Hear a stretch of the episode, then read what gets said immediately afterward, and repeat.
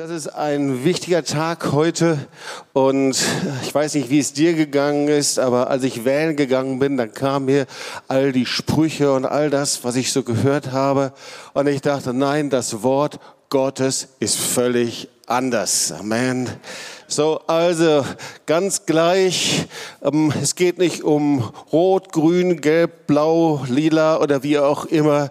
Wir steuern nicht auf irgendetwas zu, ein Desaster oder wie auch immer, sondern auf die Pläne Gottes und seine Verheißungen. Kannst du dazu Amen sagen? Ja?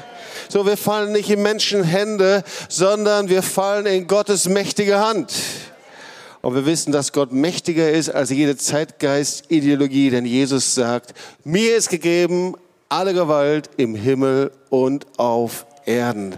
So, wir dürfen uns darauf vorbereiten. Es hat so viele Verheißungen gegeben auf eine Dekade des Heiligen Geistes. Eine Zeit, in der der Heilige Geist mächtig kommt und er uns hilft, Ernte einzuholen. Spätregen und Frühregen. Und es ist Zeit, in der die Menschen Hunger haben nach dem lebendigen Gott.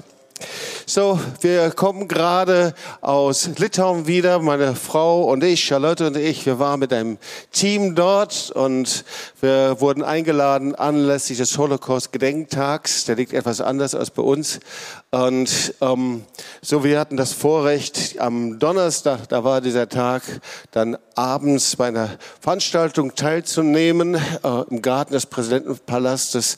Und diese Veranstaltung wurde übertragen durch das Fernsehen nach ganz Litauen und ähm, dort wurde eine Sinfonie aufgeführt mit dem Namen Vilnius Jerusalem des Nordens. Und das zeigt auch, warum das so wichtig war, dorthin zu gehen. So Vilnius war vor 1942 jüdisch, 30 Prozent jüdisch. Es gab 100 Synagogen und ähm, äh, kulturelles jüdisches Leben, äh, Bibliotheken und eigentlich äh, die ganze äh, intellektuelle Welt, die ganze kulturelle Welt. Ähm, sie war in Litauen mh, letztendlich jüdisch und das war der kostbare Schatz. Und dann 1942 äh, wissen wir oder die meisten wissen, was passiert ist durch den Einmarsch der Deutschen. Äh, nach Litauen wurde über 90 Prozent der jüdischen Welt äh, bestialisch ermordet, im Pogrom umgebracht und das mit der Hilfe der Litauer, die allzu willig mit zur Hand gegangen sind. Und die Litauer sind dabei, ihre Geschichte aufzuarbeiten und sie entdecken, was es heißt, die Decke des Schweigens zu zerbrechen und haben das Buch von mir über Decke des Schweigens auf Litauisch dann übersetzt. Da hatten wir auch ein Decke des Schweigens Seminar und dieses Seminar das fand in einer kleinen katholischen Kirche statt. Ähm, wenn man von Vilnius ähm, ungefähr drei Stunden Richtung Nordosten fährt, ähm, dort ähm, geht dann irgendwann mal die Teerstraße zu Ende. Es kommt eine Schotterstraße, dann fährt man noch mal sechs äh, Kilometer auf dieser Schotterstraße und dann taucht eine kleine katholische Kirche auf. Und in dieser äh, Kirche, da gab es vorher mal ein Dorf, das dann abgerissen wurde. Und in dieser katholischen Kirche, da ist eine richtige geistige Quelle in Litauen. Da gibt es einen Pater, der Pater heißt Gedeminas. Ich hoffe, den Namen habe ich richtig ausgesprochen. Und er wurde erweckt dadurch, dass er etwas verstand von der Erwählung Israels. Durch unseren Freund Boris Krischenko. Äh, ihr kennt ihn sicherlich. Er ist Rabbi der größten messianischen Gemeinde in Kiew. Und vor sechs Jahren kam er und hielt mein Buch über der Decke Schweigens hoch und erzählte von dem, was er hier in Tübingen gesehen hat. Und er dachte, das das müsst ihr auch erleben. Und dadurch hat dann eben Pater Gedeminas äh, entdeckt, was es heißt, die Geschichte aufzuarbeiten. Und dann sagte er, ich möchte so gerne dieses Seminar. Und als er dann kam, sagte er, äh, ich habe sechs Jahre auf euch gewartet. Und so kamen die Menschen überall, die Kirche war voll, dort gibt es eben charismatisches, katholisches Leben mit Band und Anbetung, Kraft des Heiligen Geistes. Wir führten dort das Seminar durch und ähm, es war noch nicht so ganz klar, wie das werden würde. Wir hatten dann am Sonntag eine Messe, zu der wir eingeladen wurden, ein bisschen anders, als man es normalerweise so von katholischen Kirchen kennt, so richtig mit Wumms und Anbetung und äh, Kraft und Gegenwart Gottes. Und eigentlich sagte der Pater zu mir, naja, also eigentlich, die Leute gehen da nach Hause und ähm, ähm, ich weiß nicht, wie viele dann bleiben werden. Das ist natürlich, wenn du ein Seminar machst, das, was du überhaupt gar nicht hören möchtest. Und ähm, ich sagte dann äh, vorher, liebe Leute, wir wollen richtig arbeiten. Wir wollen uns richtig beschäftigen, wie die Decke des Schweigens zerbrochen wird. Wir haben etwas vorbereitet für euch. Wer das möchte, wer das wirklich möchte, der ist eingeladen, am Nachmittag zu bleiben. Und alle waren da. Und hey, da war so eine Kraft des Heiligen Geistes, so eine Salbung und Gegenwart Gottes. Wir riefen Leute nach vorne, Charlotte und ich, wir beteten anderthalb Stunden und wir haben das äh, uns riesig gefreut, dass wir das tun konnten. Und die Kraft Gottes kam und Heilung und Buße und Umkehr. Und da kam ein Mann nach vorne. Ich habe das bei uns in unsere App hineingeschrieben. Das war so bewegend. Er konnte kaum laufen. Er wurde nach vorne getragen von jemandem und er war am Weinen und er trug offensichtlich eine Last der Vorfahren mit sich rum, eine, eine, eine Sache. Und wir nahmen ihn in den Arm und beteten. Und der Heilige Geist sagte zu mir, lass ihn aufstehen. Und er stand auf und fiel unter der Kraft des Heiligen Geistes. Und wir beteten dann für andere. Der Heilige Geist war da. Und er lag, und er lag dort, dann die, nach anderthalb Stunden lag er immer noch und wir äh, taten dann andere Dinge und nach drei Stunden hörten wir, er liegt immer noch da. Und Pater Gediminas ging hin und sein Gesicht hatte sich verändert. Vorher war der Schmerz und jetzt war Heilung und, und das Gesicht war sanft geworden und äh, da war Gottes Gegenwart und er half ihn auf und er fing an, in Sprachen zu beten. Er war so unter der Herrlichkeit Gottes und fing an zu prophezeien über Pater Gedeminas, fing an zu prophezeien über den Menschen, die dort waren und, ähm, und der Pater brachte ihn nach Hause. Und für mich ist diese Geschichte der Anfang der Predigt. Weil schau mal, die Menschen, die dorthin gekommen sind, die kamen zwei, drei Stunden, sie hatten so einen Hunger nach Gott. Sie blieben am Nachmittag noch, sie hatten eine Wahl getroffen. Sie wurden gesegnet und berührt, weil sie eine richtige Wahl getroffen hatten. Wir empfangen, ihr Lieben, Gottes Verheißung und Segen, wenn wir die richtige Wahl treffen, wenn wir die richtige Entscheidung treffen. Und dazu möchte ich dir zwei Bibelworte vorlesen.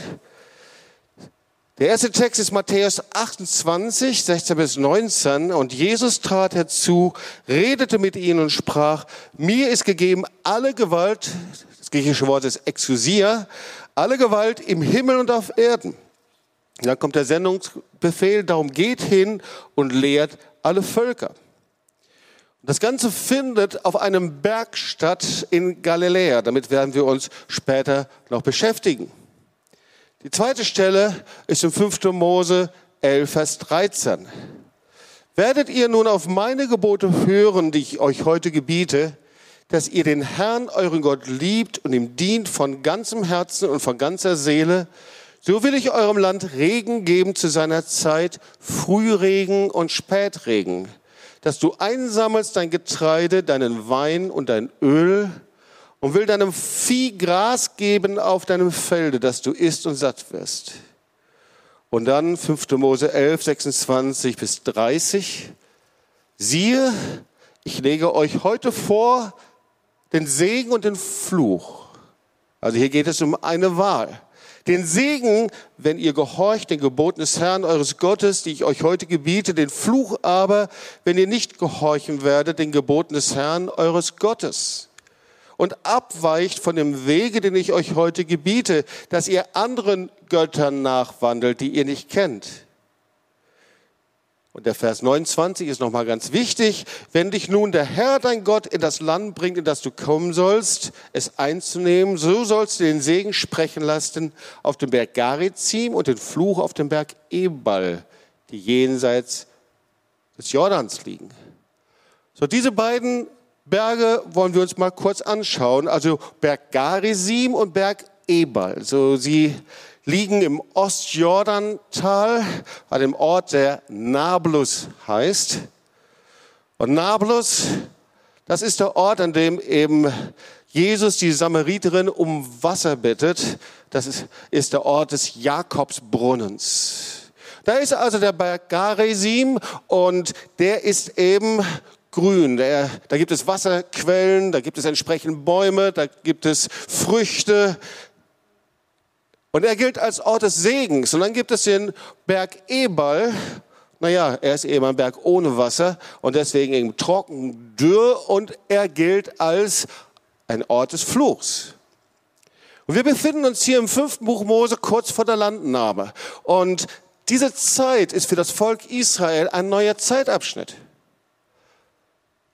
Und dieser Zeitabschnitt ist eine Zeit der Unsicherheit. Da gibt es also einen Wechsel in der Führung. Da bis jetzt war Moses derjenige, der das Volk Israel geführt hat. Und jetzt kommt Josua. Eine Zeit der Unsicherheit. Das heißt, man weiß nicht, was kommt jetzt auf uns zu. Wird Josua das Volk Israel durch den Jordan führen? Wie werden wir umgehen mit den Götzen, mit den Versuchungen im neuen Land? Und in dieser Zeit befiehlt Gott etwas sehr, sehr Eigentümliches. Er sagt nicht so, schaut mal, was auf euch zukommt. Er sagt auch nicht, ähm, wird schon werden, wartet einfach mal ab. Sondern er befiehlt dem Volk Israel, nachdem sie den Jordan überquert haben, auf zwei Berge zu steigen. Er sagt, hey, sechs Stämme sollen auf den Berg Garisim steigen und sechs Stämme sollen auf den Berg Ebal klettern. Und die sechs Stämme auf dem Berg Garisim, die sollen Segensworte aussprechen. Und die sechs Stämme auf dem Berg Ebal, die sollen Fluchworte aussprechen. Und dann noch zusätzlich da denkt man, das ist doch schon genug. Da sollen die Leviten sich hinstellen und auf die Männer des Volkes auch wieder zwölf Fluchworte aussprechen, sagen, warum denn das eigentlich? Und schaust du, die Maßstäbe und Gebote Gottes sind ihm heilig. Und sie sollen diese Fluchworte aussprechen über all diejenigen, die Gottes Gebote nicht beachten und nicht das tun, was er sagt. Und ihr Lieben, Gottes Maßstäbe und Gebote sind bis heute gültig. Und für jede Nation sind die Maßstäbe und Gebote Gottes immer noch die Quelle von Segen und Fluch. Und deswegen sagt Gott dem Volk Israel, ich habe alle Macht im Himmel und auf Erden. Er sagt, nichts kann an mir vorübergehen. Ich bin der Schöpfer der Nation. Ich bin absolut souverän. Ich will, dass jeder Mensch Verheißung und Segen empfängt. Das ist das, was Gott will. Und die Frage ist, warum passiert das so wenig? Warum, ihr Lieben, erleben wir so viele Tragödien, Versagen, Dinge, die nicht so gut laufen, Niederlagen? Und hier ist die Antwort. Es ist aufgrund unserer Entscheidung und unserer Wahl. Es hat etwas mit dir und mit mir zu tun. Schau mal, Gott der Allmächtige, der schuf uns mit einem freien Willen. Damit jeder entscheiden kann, ob er ihn liebt oder ihn nicht liebt. Jeder Mensch kann entscheiden, ob er ihm dient oder nicht dient. Jeder Mensch kann entscheiden mit seinem freien Willen, ob er seinen Willen tun möchte oder nicht. Deswegen sagt Gott zu dem Volk Israel, es ist eine neue Zeit. Ja, ihr lebt in einer Unsicherheit. Ja, es passiert gerade ein Machtwechsel. Aber meine Verheißungen haben sich nicht verändert. Mein Segen hat sich nicht geändert. Deine Zukunft hängt nicht davon ab, und ich übertrage das jetzt auf heute. Ihr versteht diesen Vergleich. Deine Zukunft hängt nicht davon ab, von schwarz, grün, gelb, links oder rechts, sondern was er zum Volk Israel sagt, sagt er genauso zu uns. Du selbst bist verantwortlich für deine Zukunft. Du entscheidest. Du entscheidest. Es ist deine Wahl. Deswegen sagt er zum Volk Israel, siehe, ich lege euch heute vor den Segen und den Fluch. Den Segen, wenn ihr nicht gehorcht den Geboten des Herrn eures Gottes, die ich euch heute gebiete, den Fluch aber, wenn ihr nicht gehorchen werdet den Geboten des Herrn eures Gottes und abweicht von dem Weg, den ich euch heute gebiete.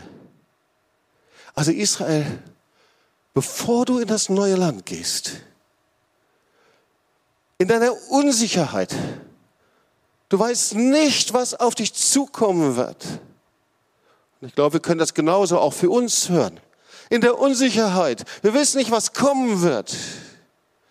Aber bitte verstehe, es ist deine Wahl. Wähle richtig. Und damit ist nicht gemeint, wähle eine richtige Partei, sondern wähle richtig, gemäß dem Willen und dem Wort Gottes. Ich weiß nicht, wie es dir geht. Einer meiner Top-Worte in den letzten zwei Jahren, und ich glaube, das war bei uns überall, Psalm 91.1. Wer unter dem Schirm des Höchsten sitzt und unter dem Schatten des Allmächtigen bleibt. Wer kennt dieses Wort und wer liebt es und wer hat das in den letzten zwei Jahren gebetet? Kann ich mal sehen? Ich glaube, alle. Ja, und da steht es. Es ist unsere Wahl, unter dem Schirm zu bleiben. Ich kann auch wegspringen. Wenn wir es wählen, dort zu bleiben, wo seine Gegenwart ist, dann bleiben wir unter seinem Schutz. Und ich möchte dir eine Frage stellen, bevor wir zum nächsten Punkt kommen. Hast du diesen Hunger und diese Sehnsucht, dass du die Verheißung Gottes empfangen möchtest? Ist das in dir, dieses, dieser Hunger und Durst, dass du sagst, Herr, das kann doch noch nicht alles sein, ich möchte mehr von dir? Gab früher mal ein Lied, immer mehr von dir, immer mehr von dir. Ja, das war während einer Konferenz, lange ist es her, fällt mir gerade ein, aber es war eine Konferenz mit John Wimber, das war die erste Konferenz, die wir mit ihm besuchten. Und da wurde das gesungen und der Heilige Geist kam in einer powervollen Weise, weil es einfach der Ausdruck ist dessen, ich will mehr von dir. Hey, wir wollen nicht christliche Kultur. Wir wollen nicht christliche Social Media Kultur. Wir wollen mehr Original von Gott. Amen. Und da, wo wir nicht diesen Hunger haben, da sind wir innerlich verschlossen. Ich las vor acht Tagen, glaube ich, war es, einen Artikel von Wirtschaftswissenschaftlern, die Deutschland analysiert haben. Das hat mich interessiert. Und zwar nicht nur einer, sondern mehrere. Und die sagten, das große Problem in Deutschland ist die Selbstzufriedenheit. Da dachte ich, wow, irgendwo stimmt das wirklich. Und wenn ich hineinschaue und uns selbst anschaue als Nachfolger Jesu, das größte Problem ist, wenn dann kein Hunger und kein Durst mehr ist in uns. Wir haben Hunger und Durst nach ihm. Und wenn nicht, dann können wir dafür beten. Aber es ist unsere Entscheidung. Wir müssen lernen, die richtige Wahl zu treffen. Und ich möchte dir jetzt zehn Punkte vorstellen, zehn wichtige Entscheidungen, die ich dann treffen muss. Die erste Wahl heißt, wähle Gott zu vertrauen. Psalm 91, 10 und 11. Es wird dir kein Übel begegnen und keine Plage wird sich deinem Hause nahen, steht da, denn er hat seinen Engel befohlen, dass sie dich behüten auf all deinen Wegen. Aber zu wählen, dass wir Gott vertrauen, heißt, dass ich meine Hand in seine Hände lege. Das Wort Vertrauen ist die andere Seite des griechischen Wortes Pistis. Glaube und Vertrauen sind die beiden Seiten der gleichen Medaille. Ihm zu vertrauen, das heißt, dass ich mich ihm anvertraue. Das heißt, wenn ich nur mir selber vertraue, mein Leben in die eigene Hand nehme, das heißt, nur mir selber mit meinen Gedanken, mit meinem Verstand, mit meinem Intellekt auf mich selber setze, kann ich mich nicht auf Gott verlassen. Ich kann mich nur in seine Hand legen. Und es braucht einen Punkt in deinem Leben, ganz gleich, wie lange du christlich unterwegs bist, in dem ich ganz bewusst meine Hände in die Hände Jesu lege. Ich vertraue dir. Und diese Entscheidung bedeutet, dass ich meine Eigenverantwortlichkeit, meine Eigenvertrauen, mein Selbstvertrauen in die Hände Jesu lege und ihm vertraue, dass er mich gute Wege führt. Der zweite Punkt, wähle Gottes Wort als dein Schutz. Es gibt ein Wort, das bewegt mich, Jesaja 51, Vers 13. Habt ihr vergessen, wer ich bin? euer Schöpfer. Ich habe den Himmel wie ein Zelt aufgespannt. Ich habe die Fundamente der Erde gelegt. Warum zittert ihr den ganzen Tag vor eurem Unterdrücker? Und man könnte das auch etwas anders übersetzen. Warum habt ihr den ganzen Tag Angst vor dem Zorn, vor dem Ärger, Wut der Menschen, die dich bedrängen wollen? Und viele Menschen leben so, oder? Du hast ständig Furcht und Angst. Was kommt jetzt? Wo sind meine nächsten Bedrücker? Wo sind die Nächsten, die mir an Karren fahren wollen? Wo sind die nächsten Leute, die mich treten wollen, die mir was Böses wollen? Und dann geht das Wort weiter. Ich habe mein Wort in deinen Mund gelegt und habe dich unter dem Schatten meiner Hände geborgen, auf dass ich dem Himmel von neuem ausbreite und die Erde gründe und zu Zion spreche. Du bist mein Volk und was wir hier sehen, ist, das Wort Gottes in deinem Mund hat Vollmacht, eine Autorität. Das Wort Gottes alleine hier, das du lesen kannst, ist wunderbar. Aber wenn es irgendwo liegt oder du morgens nur ein Sprüchlein legst oder es ist in deinem Bücherschrank und dieses Wort ist nicht in deinem Mund, in deinem Herzen, dann kann es nichts bewegen. Das Wort Gottes im hebräischen Verständnis hat Autorität und hat Schöpfungskraft. Und während ich ausspreche und etwas sage, passiert es. Das Wort Gottes ist ein Schutz. Der dritte Punkt. Zehn wichtige Entscheidungen. Was wähle ich? Die richtige Wahl. Dritten Punkt ist, wähle die Weisheit des Wortes Gottes. Weißt du, Satan weiß ganz genau, wie er dir eine Falle stellen kann. Er macht das so, indem er deine Gedanken gefangen nimmt. Und das ist meistens sogar hier vorne zu sehen. Ich kann das sogar hier sehen, während ich predige. Manche sitzen richtig so mit Wolken und bei anderen ist es, dass du merkst, dass diese Wolken langsam dann beiseite ziehen. Satan weiß genau, wie er Gedanken gefangen nehmen kann. Ich habe da einen sehr starkes Wort gelesen gestern. Der Teufel kann die Tür nicht verschließen, die der Herr dir geöffnet hat. Wer glaubt, dass der Herr geöffnete Türen hat? Kann ich mal sehen? Geöffnete Türen. Amen. Der Teufel kann sie nicht verschließen. Aber er wird versuchen, deine Gedanken so durcheinander zu bringen, dass du nicht mehr hindurchgehst. Okay? Die Tür ist offen. Aber die Gedanken sind dann auf einmal so voller Zweifel, so voller Angst, dass ich nicht mehr hindurchgehe. Und das Zitat geht auch weiter. Lass den Teufel deine Enttäuschungen, deine Verletzungen, die du nicht loslassen kannst, und deine verpassten Gelegenheiten nicht benutzen, dass du vor der Tür stehen bleibst, die Gott für dich geöffnet hat. Wow. Das heißt, die Gedanken können so gefangen genommen sein, dass ich die Chancen Gottes verpasse. Sag mal zu deinen Nachbarn, das will ich nicht und du sollst es auch nicht. Amen. Psalm 119. Du machst mich mit deinem Gebot weiser, als meine Feinde sind. Denn es ist ewiglich mein Schatz. Und Psalm 119, Vers 95. Ich achte umso mehr auf das, was du mir gegeben hast. Diesen wunderbaren Schatz. Vierter Punkt.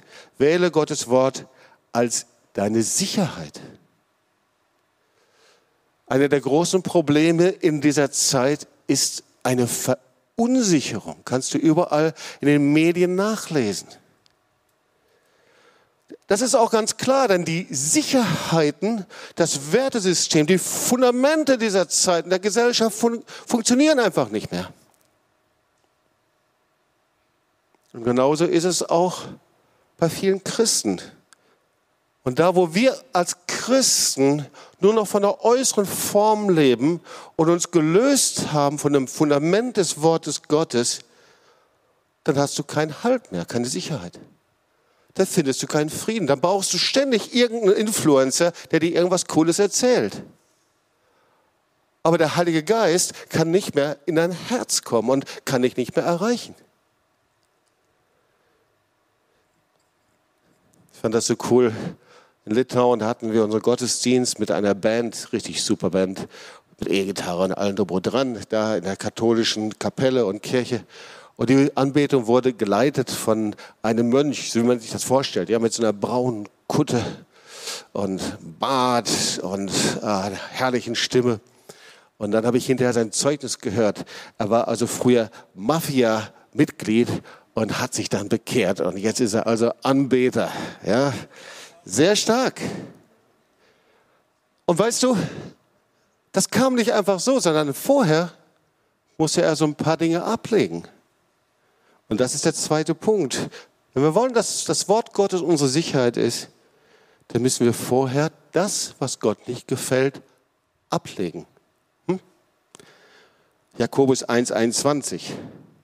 Darum legt ab alle Unsauberkeit und alle Bosheit und nehmt das Wort an mit Sanftmut, das in euch gepflanzt ist und Kraft hat, eure Seelen selig zu machen. Früher Leider haben wir es jetzt nicht mehr. Vielleicht können wir das auch mal wieder anders machen. Aber als wir noch äh, unsere Gottesdienste im großen Zelt hatten, hier in der Eisenbahnstraße, da hatten wir so eine blaue Tonne. Vielleicht können sich einige noch daran erinnern. Das war die Sündentonne. Haben wir die noch da? Ach, jetzt ist sie wieder aufgetaucht. Ich hatte letzten Sonntag, letzten Gottesdienst darüber gepredigt, da war sie noch nicht da. Da ist die Sündentonne, ja. Also wir haben sie noch da. Und so vielen Gottesdiensten kamen Menschen nach vorne und sie brachten all das nach vorne, was Gott nicht gefällt. Ob das die Amulette waren, ob das Talisman war, ob das, äh, ob das äh, Drogen waren oder äh, Dinge, von die jemand kam sogar nach vorne und brachte etwas, sagt, das, was ich hier anhabe, das habe ich gestohlen und brachte es nach vorne.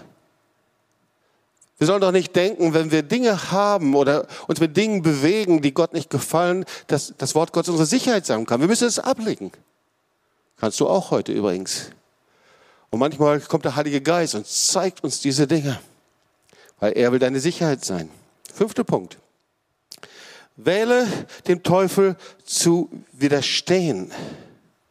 Denkst du ja, merkwürdig. Natürlich will ich das. Aber schau mal, wir müssen bewusst handeln, um Satan zu vertreiben. Das ist jeden Tag eine bewusste Entscheidung. Darum steht in Jakobus 4, Vers 6, Gott widersteht den Hochmütigen, aber den Demütigen gibt er Gnade. So seid nun Gott untertan, widersteht dem Teufel, so flieht er von euch. Das ist so wie drei Voraussetzungen, die da sein müssen, bevor wir die Autorität haben, dem Teufel zu widerstehen. Und manchmal nehmen wir das nicht ernst und wir denken, wir hätten die Autorität und dann wundern wir uns, dass es uns so schlecht geht. Du hast Autorität durch den lebendigen Gott, aber hier können wir nachlesen, wir haben nur Autorität gegenüber Satan, wenn du gereinigt bist, wenn ich gereinigt bin von Rebellion und Stolz. Gott widersteht den Stolzen, den Hochmütigen. Den Demütigen gibt er Gnade. Wir haben nur Autorität, wenn wir zu seinem Willen Ja sagen. Das griechische Wort heißt sogar unterwerfen, hypotasso. Und nicht mehr aus eigener Kraft leben. Geschieht ja nicht durch Heer oder Kraft, sondern durch meinen Geist, spricht der Herr. Fälle eine Entscheidung, dem Teufel zu widerstehen. Und das ist uns der sechste Punkt. Wähle vor Versuchung und vor Verführung zu fliehen. Weißt du, wer weiß, dass Satan ein Lügner genannt wird in der Bibel? Ja? Und seine größte Lüge ist, dass er Versuchung und Verführung immer damit verbindet, dass es ja eigentlich nicht so schlimm ist. Hast du das auch schon mal gehört irgendwo? Das ist doch harmlos. Immer mit der Lüge, ah ja, das kann man doch mal machen. Andere tun das doch auch. Weißt du, jede Verführung und Versuchung, auf die du eingehst, ist gleichzeitig die Entscheidung, vom Herrn wegzugehen. Wisst ihr das? Das ist nicht einfach nur, ich tue es oder nicht und das ist schon harmlos, ich werde es schon wieder hinkriegen, sondern jede Verführung, jede Versuchung ist die Entscheidung, einen Schritt von der Liebe Gottes wegzugehen und mich abzuwenden. Der siebte Punkt, wähle, dass du nicht im Lebensstil der Welt lebst. Das Wort Gottes sagt Folgendes. Wenn wir im Lebensstil der Welt leben, und das geht ganz schnell, in einem Arbeitsplatz, ja, äh, an einer Universität, ähm, äh, auch Zeitgeist dieser Zeit oder wie die Social Media dir das sagen oder wie du es in den Tutorial siehst oder was weiß ich alles, in einem Lebensstil oder in der Haltung auch, ja, wie wir gegenüber Leuten reden, wie wir mit ihnen umgehen, wie wir, äh, äh, wie wir manchmal respektlos mit anderen umgehen oder wie auch immer. Es gibt einen Lebensstil der Welt in der heutigen Zeit. Sagt das Wort Gottes, erkenne ich auf einmal die Wege Gottes nicht mehr. Im Lebensstil der Welt zu leben heißt, dass ich nicht mehr Gottes Weg erkennen kann. Auch wenn ich es gerne möchte. Psalm 119, von krummen Wegen hielt ich mich stets fern, damit ich nicht gegen dein Wort verstoße. Oder das bekannte Wort, Psalm 119, Vers 105, dein Wort ist wie ein Licht in der Nacht. Das ist noch gute Nachricht das meinen Weg erleuchtet. Wir kennen das eher von Luther. Dein Wort ist meines Fußes Leuchte. Dein Wort ist wie ein Licht in der Nacht. Wenn ich dieses Wort nicht habe, das heißt nicht, dass ich mir die Bibel hier vorne auf meine Füße schnalle, sondern das Wort, das in mir lebt, das ich ausspreche, das ich empfange, ist wie ein Licht in der Nacht, gibt mir Orientierung. Zwar nicht wie ein Funzellicht, sondern wie ein heller Strahler, der den Weg Gottes erleuchtet. Achter Punkt, wähle in der Liebe Gottes zu bleiben. Nun, jetzt sind wir an einem Punkt, der uns gut gefällt. Wir wissen, die Liebe Gottes ist unendlich. Er liebt seine Kinder. Und, und als sein Kind will er mir seine Liebe erweisen. Aber, ihr Lieben, es ist auch eine Entscheidung, eine Wahl, in dieser Liebe zu bleiben. Habt ihr das auch schon mal erlebt? So ein Kind auf dem Arm gehabt hast und das Kind, das wollte überhaupt nicht und hat gestrampelt und gemacht und getan und irgendwann mal, dann sprang es von deinem Arm runter und du konntest gerade noch hinterher, vielleicht wäre es beinahe über die Straße gerannt oder wie auch immer. Ja, die Liebe Gottes ist da. Die Liebe des Vaters ist unendlich. Aber wir müssen in seinen Armen bleiben. Es ist deine Wahl. Es ist meine Wahl, in seiner Liebe zu sein. Judas 1, 21. Bleibt im Schutz der Liebe Gottes. Steht dort. Und wartet geduldig darauf, dass Jesus Christus, unser Herr, wiederkommt und euch in seinem Erbarmen das ewige Leben schenkt. Ja, wie bleibe ich in seiner Liebe? Ich bleibe in seiner Liebe, indem ich mit einem reinen Gewissen lebe, zum Beispiel. Weil wie kann der Herr mich umarmen, wenn ich wie ein sträubiges und ein Kind ist, das sich sträubt und sich dagegen wehrt? In einem Lebensstil der Leben, wenn ich in einem Lebensstil der Vergebung lebe, wenn ich ihn suche, in Anbete und Ehre. Ich kann etwas dafür tun, in seiner Liebe zu sein. Ja, seine Liebe ist da, sie hört nicht auf. Da gibt es keinen Schatten, keinen Wechsel. Aber läufst du in seine Arme jeden Tag? Rennst du im Gebet zu ihm hin? Und der neunte Schritt, wähle deinen Weg mit Gott in einer tieferen Dimension zu führen. Das ist die neunte Wahl. Weißt du, es gibt immer noch eine tiefere Dimension mit Gott. Und jeder Durchbruch beginnt mit einer tieferen Dimension in der Gemeinschaft mit ihm. Ich habe darüber schon gepredigt. Jeder Durchbruch, ganz gleich, ob du kurz unterwegs bist mit Jesus oder schon lange Zeit, bringt dich dazu, wenn du tiefere Dimensionen kommst, an sein Herz kommst, dann ist der nächste Schritt ein Durchbruch bei ihm. Hebräer 12, 13, 14. Und tut sichere Schritte mit euren Füßen, dass sich jemand strauchelt wie ein Lahmer, sondern vielmehr gesund wird. Es ist sogar so, dass wenn wir nicht immer wieder an das Herz Gottes kommen, sagt das Wort Gottes, dass wir straucheln, dass wir nicht ankommen. Wenn wir uns zumachen für das, was der Herr weiter tun möchte, da haben wir Mühe, an sein Herz zu kommen. Und eine tiefere Dimension ist der Beginn deiner Heilung und des geistlichen Durchbruchs. Und der zehnte Punkt. Noch eine Wahl. Wähle dich an Jesus als Herrn und Meister festzuhalten. Also der erste Schritt, du bist hier und vielleicht hast du noch nie deine Hand in die Hände Jesu gelegt. Dann ist vielleicht jetzt der Zeitpunkt in diesem Gottesdienst. Vielleicht ist es, du bist hier und du siehst diese Predigt. Es ist der Zeitpunkt, dass du das bewusst sagst, Herr, ich lege meine Hände in deine Hände. Ich ergreife sie. Ich erwähle die Nachfolge Jesu. Oder aber du bist schon lange Zeit mit Jesus unterwegs. Vielleicht sogar, dass du älter bist. Und du hast schon Erfahrung gemacht, hast Enttäuschung hinter dir. Und vielleicht denkst du, dass du deine Vision und deine Hoffnung verloren hast.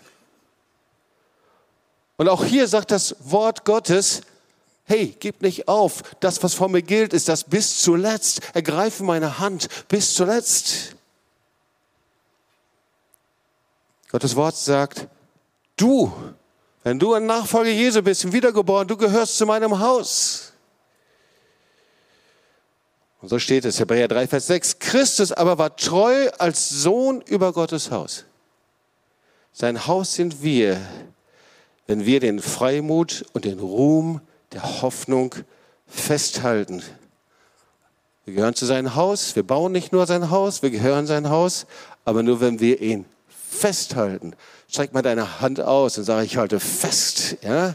Ich lasse nicht los. Und vielleicht bist du hier und sagst, ich ergreife ihn zum ersten Mal. Dann ist das heute ein historischer Tag im sichtbaren und unsichtbaren Raum für dein Leben. Ihr Lieben, also, wir haben die Wahl zwischen guten und schlechten Entscheidungen. Ich glaube, das sehen wir sehr klar im Wort Gottes. Und so war das beim Volk Israel. 5. Mose 30. Ich stelle euch heute vor die Wahl zwischen Glück und Unglück, zwischen Leben und Tod. Wenn ihr die Gebote des Herrn eures Gottes befolgt, die ich euch heute verkündigt habe, wenn ihr den Herrn liebt und seinen Weisungen folgt, seine Anordnungen, Gebote und Rechtsbestimmungen genau beachtet, werdet ihr am Leben bleiben und immer zahlreicher werden. Der Herr, euer Gott, wird euch dann segnen in dem Land, das ihr jetzt in Besitz nimmt. Das war dieses Wort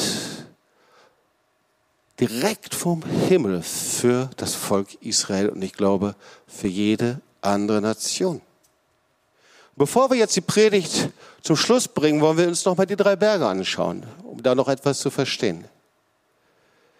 Also, wir haben verstanden vom Beginn der Predigt, der Berg Garizim, das war der Berg des Segens. Wasserquellen, grün. Da war der Berg Ebal. Das ist der Berg des Fluchs. Trockenheit, Dürre, kein Wasser. Und ich frage euch, wer möchte gerne auf diesen Berg des Segens gehen? Kann ich mal sehen? Wer möchte dort sein? Diesen Berg, an dem das Wasser fließt und erfolgreich sehr wahrscheinlich und Frucht und Segen und all diese Dinge? Natürlich jeder von uns. Aber ist das nicht merkwürdig? Dass Moses befiehlt, auf dem Berg Ebal, auf diesem Berg des Fluchs ein Altar aufzubauen? Nicht auf diesem Berg des Segens?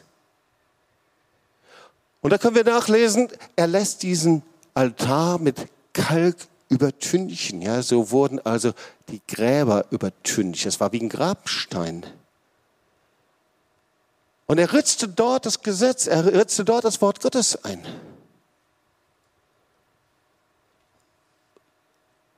Und wir wissen, das ist wie so ein Vorzeichen von Kreuz von Golgatha. Das Fluchholz wird es auch genannt. Weißt du, Salbung und Segen und Autorität,